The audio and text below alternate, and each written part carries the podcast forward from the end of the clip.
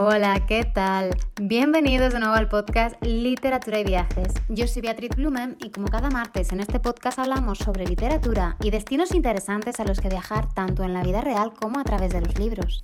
Esta semana tenemos como invitada especial a Susana López Rubio. Susana es guionista, escritora y una mujer súper interesante, con muchísimo que aportar, que vive aquí en Madrid también, en la zona de Chamberí. ¿Empezamos?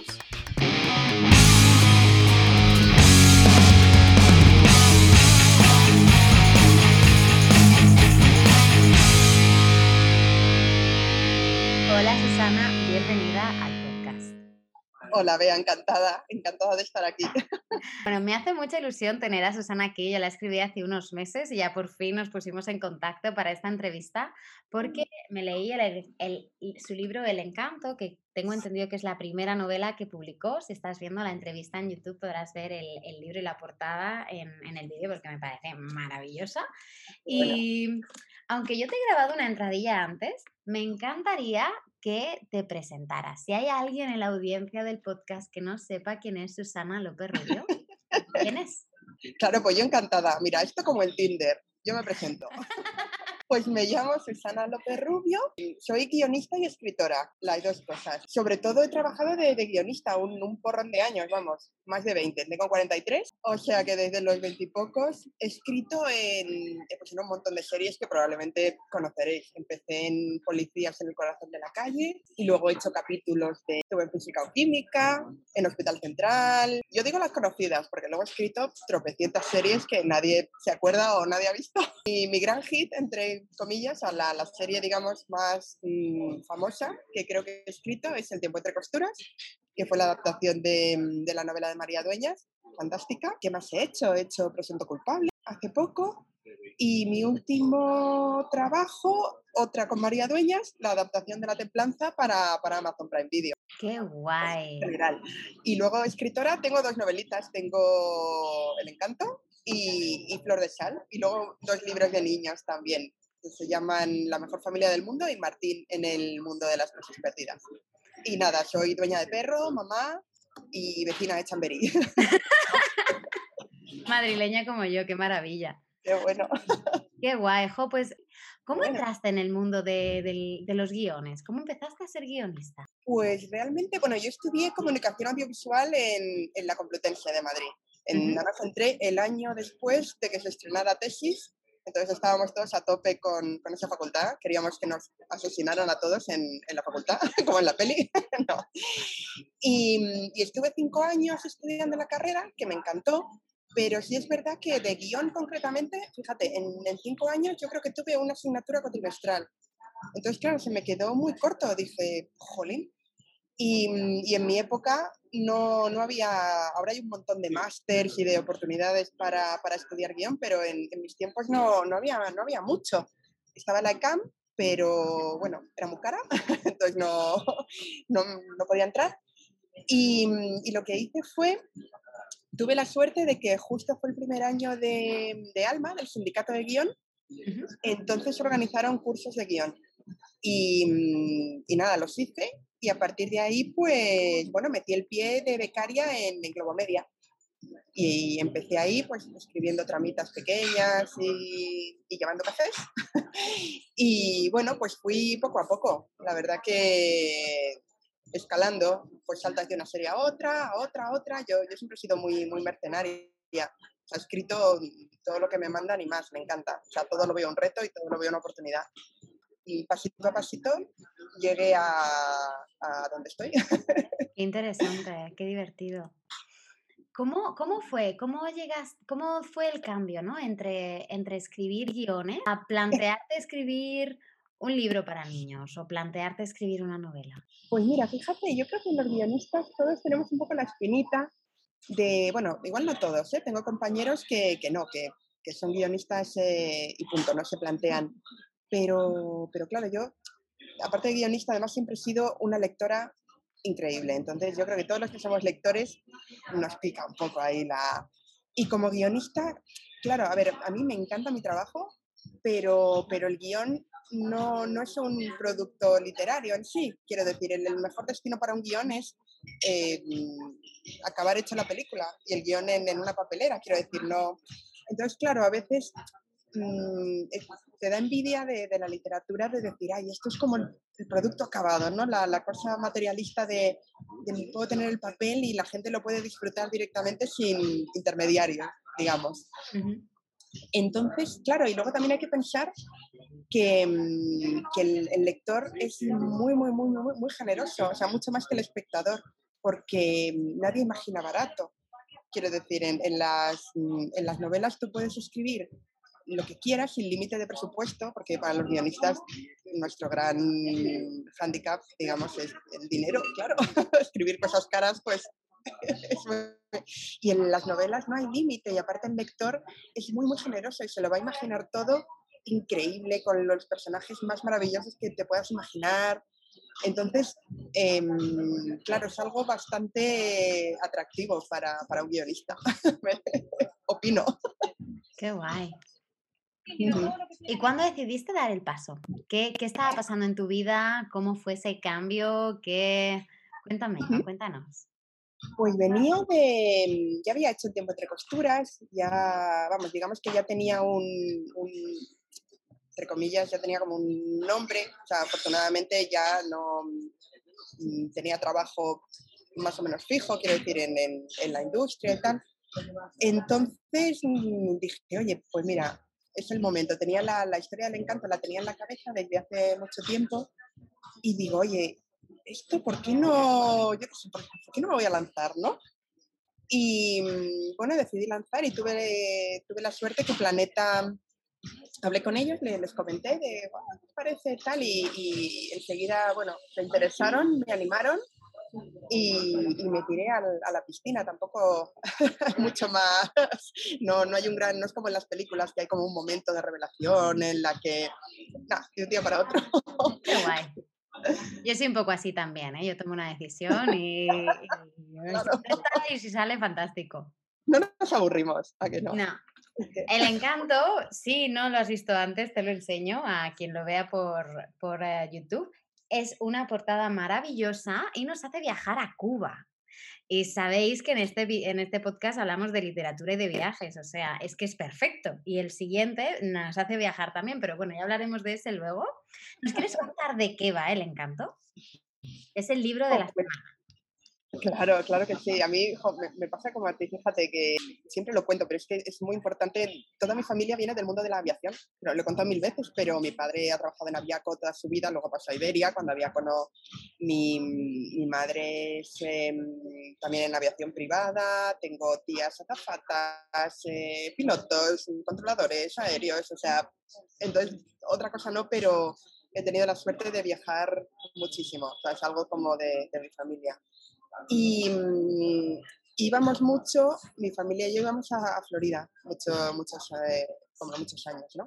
Y allí pues mis padres tenían amigos cubanos y realmente el encanto es la historia real de, bueno, es la historia real con personajes ficticios de unos grandes almacenes que existieron realmente en, en Cuba, en La Habana, que se llamaba El Encanto y, es un sitio, bueno, increíble. O sea, yo os animo a que, a que investiguéis, metáis en Google el encanto para ver fotos reales del lugar, porque en, en la época en que se desarrolla el libro, vamos, pasa a lo largo de muchas décadas, pero cuando el encanto estaba en su esplendor, solamente había dos lugares en el mundo en el que podías comprar un vestido de Dior en el atelier que, que, él tenía en París y en los grandes almacenes del encanto. Y, y, por allí pasaron todas las estrellas de Hollywood que te puedas imaginar. Era también cuando Cuba, en la, la época bueno, de Batista, que también tenía sus sombras, porque la mafia estaba en, en, todo su apogeo, era un, un, lugar de contrastes, el lujo con la miseria. Y allí, pues bueno, la historia, mi protagonista es Patricio, que es un inmigrante español que va mm, allí a, ganarse la vida porque en la España de posguerra, pues bueno, estaba complicado. Y allí pues tiene la fortuna de entrar a trabajar en, el encanto de, de, cañonero, que era un chico de los recados, un chico para todo.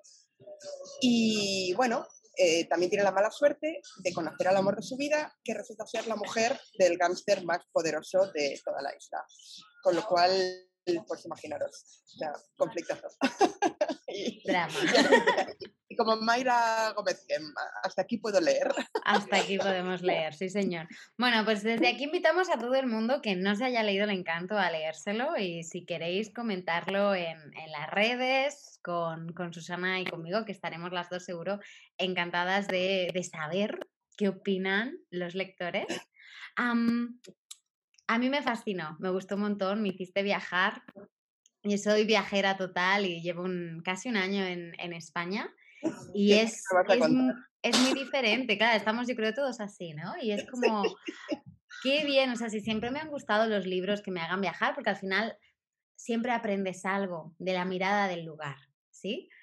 Es como, qué bonito ahora además poder viajar sin moverte, o sea, poder sentir que ese, ese anhelo se ve en cierto modo saciado por las letras que alguien un día decidió plasmar en un papel. Así que mil gracias.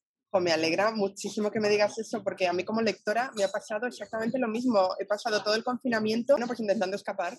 entonces, en mi caso, han sido libros de, época, bueno, que el encanto también es un poco de época y Flor de Sal más todavía, pero. Y, libros de ciencia ficción, fíjate, mi válvula de. ciencia ficción, anda, mira. Que, no me daba ni. Me parecía hasta cerca viajar al otro lado del mundo. Yo quería irme a otra galaxia. Entiendo perfectamente lo de poder olvidarte un poquito, la verdad. Yo creo que todos nos, nos lo hemos Sí. En fin, ¿querrías compartirnos detalles de Cuba para abrir, poner un poquito la miel en los labios a los lectores y que se abalancen eh, a leer el canto? ¿Qué resaltas de Cuba?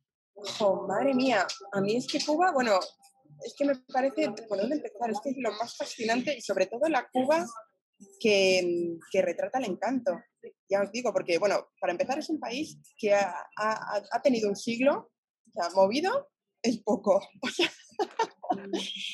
y, y a mí sobre todo lo que me fascina muchísimo es que parece que, bueno, todos conocemos la Cuba más actual, o sea, más contemporánea, pero la Cuba de los años 50, 40, 50, es que es mm, increíble. O sea, es que era el glamour mm, al cuadrado, quiero decir, desde las las tiendas, las calles, la, era el, el, patio de recreo de, de, Hollywood, lo que, lo que he dicho antes. Era también el, la época dorada de los nightclubs, el, el Tropicana, la música. Bueno, o sea, si podemos hablar de la música de la época ya, me da.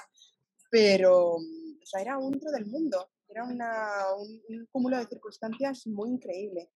Y, y, luego a la vez, pues eso, también era el el lugar de recreo de, la mafia, que a mí es un tema que, bueno, creo que a todo el mundo nos, fascina, porque a mí, en mis novelas y en mis guiones, bueno, en mis historias, me gustan mucho los héroes, obviamente, pero los villanos me encantan, no lo puedo evitar. Y los mafiosos yo creo que son algo que nos, que nos fascina muchísimo, y allí era, bueno, la mafia cubana y, la mafia americana, o sea, las cumbres que se celebraron en, en, los hoteles, el el emporio que montaron de los casinos, que luego llegó la revolución y, todo eso obviamente desapareció. Entonces, mm, ya os digo, es, es, como coger una máquina del tiempo y, e ir allí. Yo mientras lo escribía, espero que, que mientras lo leáis, mm, tenía como, no sé, era como lo más parecido a viajar en el tiempo que, que yo era capaz y entonces, no sé, eran, eran como sensaciones muy fuertes. bueno, y aparte, bueno, pero independientemente de eso, es una maravilla de lugar. Si tenéis la ocasión, no os lo perdáis porque, porque merece la pena. Gracias, Susana. Gracias por hacernos viajar con tus palabras. Ahora mismo yo lo estaba evocando todo en mi mente. Sí, pero, pero hoy mismo, quiero decir, llegas, el, el castillo del morro, el, bueno, y aparte de todo, cosas que, que conocemos y, y, que, y que amamos, o sea, los paladares o las casas de comidas que, que allí, el, ya solo el ron. Qué mal, o sea, estoy aquí en Cuba, el ron. pero es que también, bueno, y suena como también un poco, pero, pero la gente es, es alucinante. No sé, la gente es, muy, alucinante. sí, la verdad que sí, tienen como una energía, ¿no? Una manera de ver, una manera de la cultura que tienen también. Tengo un amigo cubano que vive en Barcelona. Es que, y es que es la persona más culta, que, o sea, es increíble. La, cultura que tienen, es como guau. Tienen algo muy, muy, muy contagioso. Y yo además tuve la suerte que para, para la novela pude, mm, pude hablar, bueno, con empleados del encanto, desgraciadamente ya los, los poquitos que quedan están muy, muy mayores. Y, pero, por ejemplo, me, me contactaron hijos de empleados y, y era una emoción. O sea, me contaban, bueno, esto es increíble, me contactó un lector que la madre había trabajado en el encanto toda su vida, en, zapatería, y me regaló una percha original del encanto. Y, o sea, yo, bueno, me, me venía abajo. O sea, es que también son, son es como tener, para mí es como tener un, un, trozo del Titanic.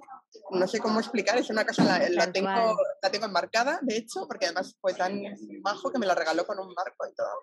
Y la tengo enmarcada en mi despacho. de hecho, todo el mundo entra en mi casa y alucina de decir, esta tía tiene una percha enmarcada. Y luego la ven y ven que pone, es una percha antigua, preciosa, que pone el encanto grabado, tal, y, y, y es lo que, lo que veo mm, todas las mañanas cuando ahora no, pues en una cafetería, cuando todas las mañanas me levanto a escribir y levanto la vista y veo la percha del encanto original, me, me, muero. Qué bonito.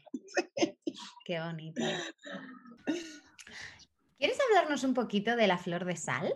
Porque me fascina también. Este reconozco que lo tengo en pendientes, todavía no me lo he leído, pero cuando, cuando creé, empecé a creer la, la, web el año pasado, hice un pequeño recopilatorio de novelas de todo el mundo.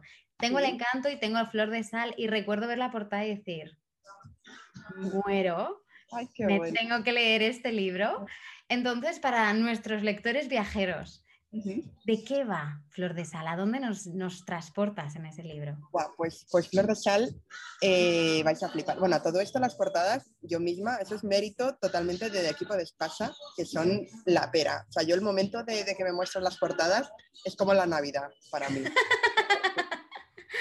como no me lo puedo creer. O sea, es, es yo que sé, que habrá gente que mm, también he hablado con compañeros que, que, les ocurre lo contrario, que la portada no termina. Yo reconozco que he tenido una suerte con mis dos portadas, por más que, que me pellizco todos los días. Pero bueno, Flor de Sal es un viaje a uno de los lugares más, para mí, desconocidos del mundo y apasionantes. Mira, antes hablaba de ciencia ficción, de viajar a otros planetas y demás. Yo creo que el lugar protagonista de Flor de Sal, que es el Salar de Uyuni, en Bolivia, es lo más cerca que podemos estar en otro mundo dentro de, este planeta, porque es un sitio, bueno, Bolivia en general es un lugar alucinante. O sea, si tenéis oportunidad, porque, porque lo, lo, tiene todo, quiero decir, tiene, tiene selvas, tiene desiertos, tiene, o sea, es increíble todo lo que tiene el, el bueno, Potosí, el, el mal de altura, alucina, o sea, bueno, en fin, quiero decir que eso lo tiene todo. Y concretamente el salar de Uyuni es como si fuera otro planeta. es un salar gigantesco que además en la época de lluvias, eh, al llenarse de agua, es, bueno, dicen que es el espejo más grande de la Tierra. o sea, es, mm, no sé cómo explicarlo, es que de, verdad que es, mm, es, una cosa increíble. Luego tiene eh, eh, islas dentro que son, están llenas de cactus, que, que, son como tres veces tú de grandes, tiene flamencos, la fauna de allí.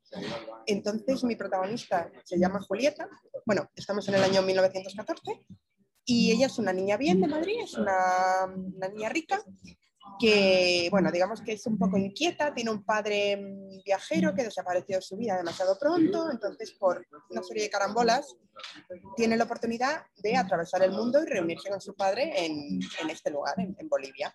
Y para ella es una, una aventura muy grande, pero, pero claro, digamos que la va a llevar a, se va a reencontrar con su padre, pero su padre no es la persona que ella recordaba, por supuesto se va a enamorar, una historia de amor imposible, y sobre todo va a llegar a este Salar de Uyuni, al espejo más grande del mundo, y va a tener la oportunidad de mirarse y, y su reflejo, pues digamos que a lo largo de todas las aventuras que le han ocurrido, se va a descubrir a sí misma, que, es algo muy, bueno, que, que nos pasa a todos tarde o temprano y, y, que es muy bonito para, para un personaje.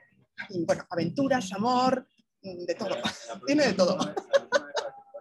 Me das más ganas, ¿eh? Lo voy a poner unos peldaños antes en mi lista, me cago en la leche. Yo tengo que dejar de hacer entrevistas. que luego no tengo tiempo para salir. ¿Qué haces? Estoy leyendo. pues muchas ganas. Yo la verdad es que nunca he estado en Bolivia. Y por lo que dices y por cómo te están brillando los ojos, o Oh. sea, Qué ganas de viajar, vea, es que estamos... por favor, vámonos. A ver, aunque me da igual. Y no, un año entero aquí, pero digo, Ana, Ana va cerrada por lo menos. Sí, sí. Ay, En fin. ¿En qué estás trabajando ahora? ¿Hay alguna novela, alguna serie, algún algo que quieras, que puedas, quieras y puedas compartir? O ¿Sabes qué pasa? Que por contrato ahora es muy, muy, muy complicado, porque de un tiempo a esta parte, bueno, nunca, obviamente cuando empiezas a trabajar en un proyecto firmas contratos de confidencialidad a tope, pero de un tiempo a esta parte con las plataformas están muy, vamos, eh, muy, muy, muy serios con esto, entonces eh, no puedo decir nada porque por contrato. Vale. ya, me, ya me da rabia, porque soy ¿Puedes decirnos si saldrá algo este año? Este año concretamente no, porque este año ya estrené, estrenamos La Templanza hace un mes y pico, así, en, en Amazon Prime, que os animo a verla, bueno, es una pedazo de serie, esa serie también fue una aventura, lo más bonita, además de la novela de, de María Dueñas, que, que es, que es- que os voy a contar, bueno, yo es que soy su fan número uno. Y, ¿Cómo fue trabajar con María Dueñas? Buah, genial. La verdad que María es- súper generosa. Con, yo tengo- tuve la suerte de hacer eh, el tiempo entre costuras y, y luego el encanto con ella. Y, y la tía es la, es la pera. Bueno, o sea, es, bueno, aparte que escribe como Los Ángeles, lo o sea, es lista, es, ella sí que es en la Wikipedia, o sea, es que es la enciclopedia de todas sus novelas, es increíble. Y luego ella es muy, muy, muy dispuesta, muy generosa, ya os digo, y, y- y se involucra mucho para, para asegurarse que, que, bueno, pues, pues lo que tiene que ser, que, la- que las adaptaciones no, no vamos, yo, yo estoy a su servicio, quiero decir, yo mi principal prioridad es no desvirtuar su mundo, sus personajes, es no decepcionar a sus lectores. Bueno, yo, si, si, ella, si siento que ella se decepciona a los lectores, me, me muero, no, no sería profesional. Entonces, la tranquilidad de contar con ella para cualquier, ella estaba para dudas, para mm, sugerencias, para consultas, para todo Qué lo que, guay. lo que queríamos y, y jo, pues un, un lujo, yo qué sé, yo ya era fan de los libros antes de que me dijeran que iba a hacer los guiones, imagínate. Qué maravilla. Jo, qué suerte. Sí, yo aquí de nuevo lotería, lotería total. Sí. Susana, al final de las, de las entrevistas suelo hacer algunas preguntas rápidas para que los, los oyentes te conozcan un poquito más. ¿Te parece si empezamos? Sí, sí, tira. Venga. ¿Cuál es tu color favorito? Pues me gusta mucho el rosa.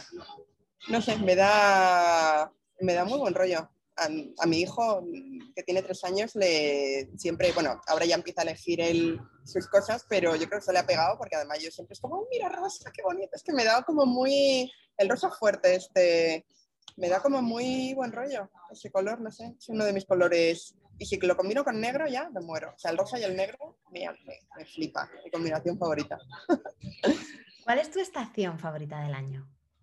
Pues me gusta el otoño, porque el verano mm, mm, no.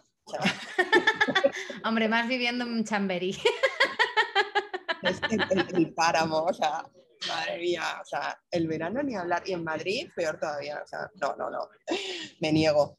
El invierno, bueno, tiene su cosa, yo que sé, la Navidad, que siempre mola, Halloween, que es mi... Ah, no, pero Halloween está en otoño, igual por eso es mi época favorita del año. Y... mm, Veranos, ¿cuál es Halloween. la otra? Ah, la primavera es un rollo porque tengo una alergia descomunal, entonces... Ah, entra el asma, la alergia, entonces la, la tengo manía. Pero el otoño es, es lo más, porque la temperatura es maravillosa, puedes ir a, la- a los jardines que están preciosos y sobre todo está Halloween, que me encanta. mira, apuntado, apuntado. Si tuvieras que recomendar un autor o un libro, ¿cuál sería? Autor o autora, ¿eh? Uh, pues esto es un poco a quién quieres más, a, a papá A papá o a mamá. Jo, no sé, te puedo decir el último libro que me, ha leído, que me he leído, digo que, que me han gustado un montón, que se llama 1793 y 1794, que es novela Sí. histórica. Soy incapaz de decir el nombre del, del autor, es un, Yo es tampoco. sueco, sí. O sea, prefiero no decirlo, lo apuntaré en el artículo. Pero bueno, son fáciles de encontrar porque son los, los años son los títulos. Son 1793, la segunda parte que es la 94, y creo es una trilogía porque la, la segunda además que era muy en alto, que ya vendrá, y, y, me han encantado. Es un policíaco, o sea, al principio no, parece que no es mucho mi género porque tiene como poco romance, que es algo que me encanta, pero es una novela de crímenes en, en la sueca, en la, en la sueca, madre mía, en la Suecia de, de, de 1793 y me ha encantado. ¿Qué quieres que te diga? Entiendo que no es para todos los estómagos, porque lo puse en Instagram y muchos lectores me escribieron diciendo, ¡uh! Esto es muy gore. Pero a mí, jo, me ha, me ha gustado muchísimo. Sí, sí. Pues apuntado, gracias. ¿Un destino que tengas pendiente? Oh. Mm, tropecientos, la verdad. Escandinavia en general me encanta. De nuevo, el, el, no sé, me ha dado hace unos años estuve en Islandia y desde entonces me, me quedé loca, me, me, encantó. O sea, entonces también me da cosa como repetir, porque hay tantos sitios a los que ir, pero Islandia me encantaría repetir, la verdad, con, con mi marido y con mi hijo, que además me parece un país bastante cómodo y en verano, eso sí, que además tienes el, el plus que es la, mm, la, el sol de medianoche, este, bueno, que no se hace de noche, se hace de noche una hora al día. Sí que sé que tiene mucha gracia, no hace calor, o sea, en, en, en agosto base con el Lupapeixa, que, que es parece el, que estás en otoño. y, y, eso como ya lo conozco, también estuve en Suecia, mira, de nuevo a lo mejor, y en, y en Dinamarca, yo creo que de Escandinavia quiero hacer el, el pleno y me falta Noruega y Finlandia. Me parece correcto. Qué guay. Y ya para finalizar, si pudieses compartir con la audiencia un aprendizaje que haya llegado a tu vida últimamente, ¿Sí? ¿cuál sería? A ver, ¿qué pienso? Eh, bueno, el, el, otro día me leí una frase que me, que me gustó bastante, la verdad, porque ahora este año también he tenido la suerte de, de poder estar de profesora de, de, guion. Me han llamado para dar clases, que es algo que me gusta mucho porque si no siento como que pierdo un poco la conexión con la gente joven y, y creo que no es bueno. O sea, tienes que estar siempre...